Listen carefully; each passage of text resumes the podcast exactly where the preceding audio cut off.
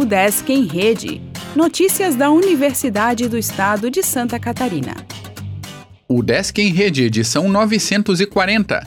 Operação do Núcleo Extensionista Rondon da UDESC supera recordes.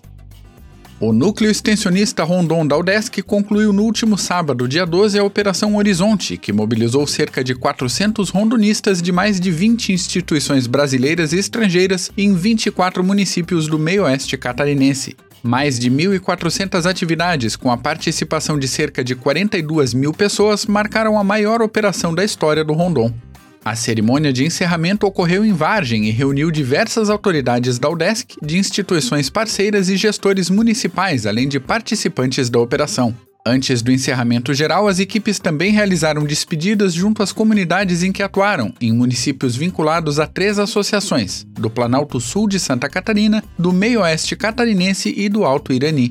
Dentre os rondonistas, a operação contou com mais de 300 estudantes e servidores da UDESC e mais de uma centena de representantes de organizações parceiras, incluindo de outros seis estados: Bahia, São Paulo, Minas Gerais, Rio Grande do Sul, Paraná e Maranhão, e cinco países: Argentina, Equador, Paraguai, Guiné-Bissau e Angola.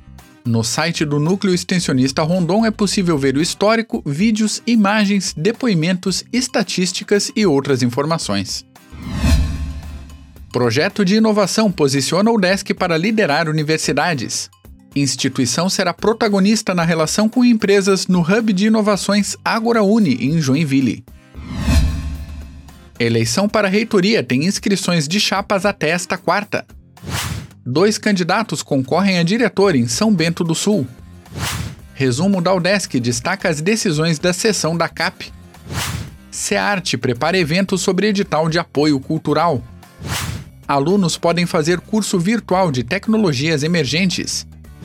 O Desk Lages apresentará oportunidades para intercâmbio. Podcast traz relato de estudante da UDESC sobre a Suécia. Docente da Europa participa de atividades na ESAG. O Desk em Rede é uma iniciativa da Secretaria de Comunicação da Universidade, com produção e edição de Glênio Madruga.